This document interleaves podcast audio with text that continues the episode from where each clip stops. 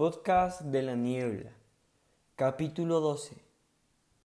Señorito, entró un día después a decir a Augusto Liduvina, ahí está la del planchado. ¿La del planchado? Ah, sí, pase. Entró la muchacha llevando el cesto del planchado de Augusto.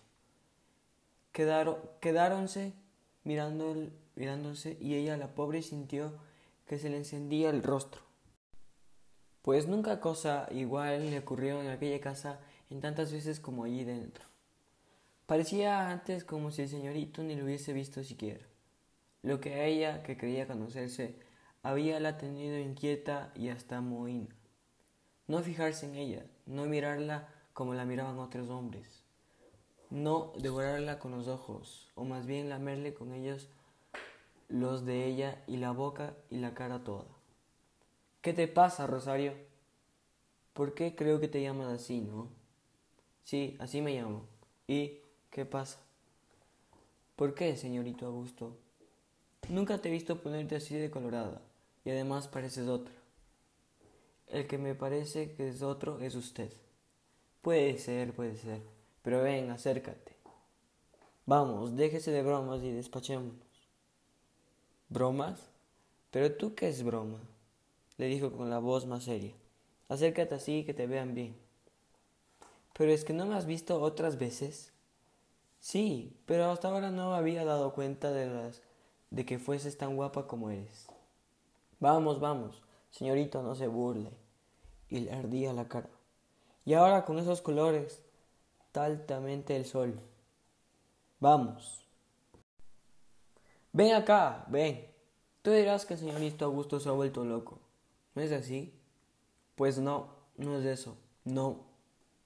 Es que lo he estado hasta ahora, o mejor dicho, es que he estado hasta ahora tonto, tonto del todo, perdido en una niebla, ciego. No hace sino un muy poco tiempo que se ha abierto los ojos. Ya ves, tantas veces como has entrado en esta misma casa y te he mirado y no te había visto. Es Rosario, como si no hubiese vivido lo mismo que si no hubiese vivido. Estaba tonto, tonto. Pero ¿qué te pasa, chiquilla? ¿Qué es lo que te pasa? Rosario, que se había tenido que sentar en una silla, ocultó la cara en las manos y rompió a llorar.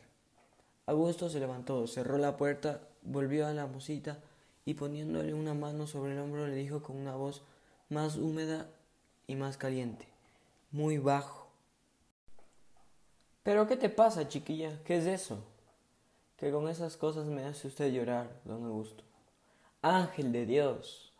No diga usted esas cosas, don Augusto.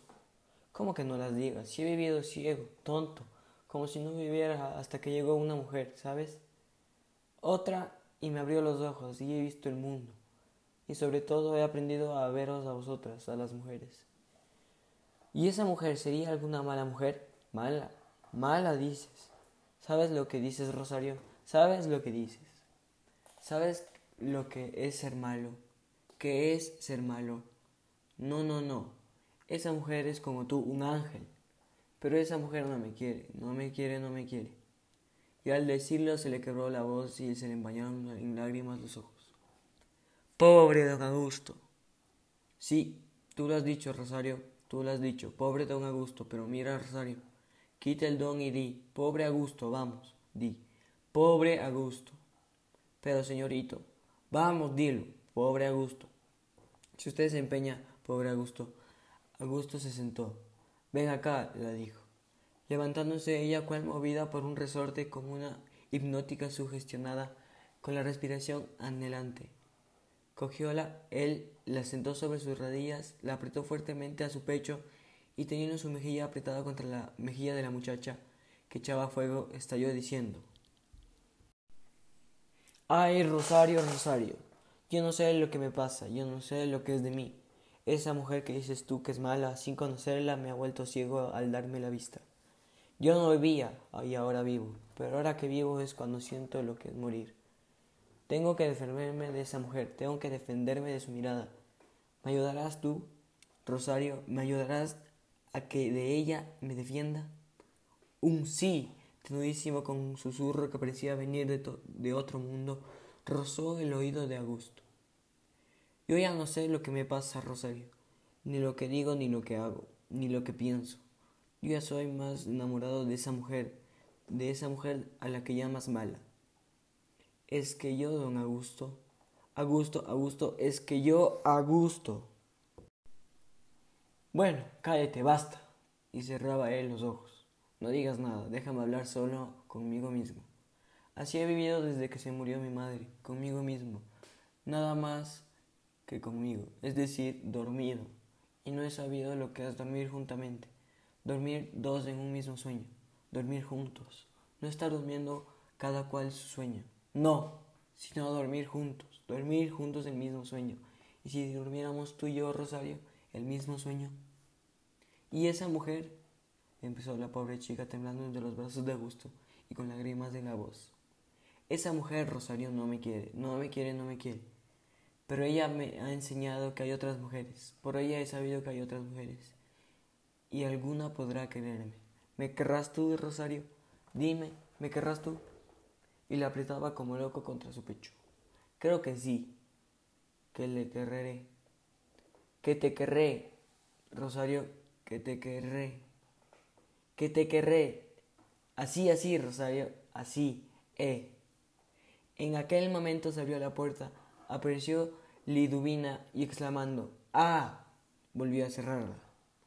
Augusto se turbó mucho más que Rosario, la cual, poniéndose rápidamente en pie, se asustó el pelo, se sacudió el cuerpo y con voz entrecortada dijo, Bueno, señorito, hacemos la cuenta.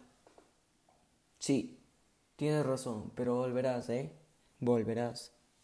Sí, volveré. ¿Me perdonas todo? ¿Me lo perdonas? ¿Perdonarle qué? Esto, esto. Ha sido una locura, ¿me lo perdonas? Yo no tengo nada que perdonarle, señorito. Y lo que debe hacer es no pensar en esa mujer. ¿Y tú pensarás en mí? Vaya, que tengo que irme. Arreglaron la cuenta y Rosario se fue, y apenas había ido entre Liduvina. ¿No me preguntaba usted el otro día, señorito, en que se conoce si un hombre está enamorado o no? En efecto. Y le dije que hace o dice tonterías. Pues bien, Ahora puedo asegurarle que usted está enamorado. Pero, ¿de quién? ¿De Rosario? De Rosario. ¿Qué de la otra? ¿Y de dónde sacas eso? Liduvina. Bah. Usted ha estado diciendo y haciendo a esta lo que no pudo decir ni hacer la otra. Pero, ¿tú te crees? No, no, si ya me supongo que no ha pasado a mayores, pero... Liduvina, Liduvina. Como usted quiera, señorito.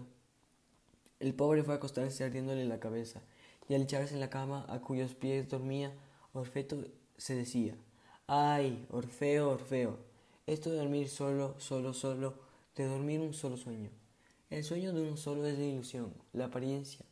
El sueño de dos es ya la verdad, la realidad. ¿Qué es el mundo real sino el sueño que soñamos todos? El sueño común, y cayó en sueño. Fin. Muchas gracias.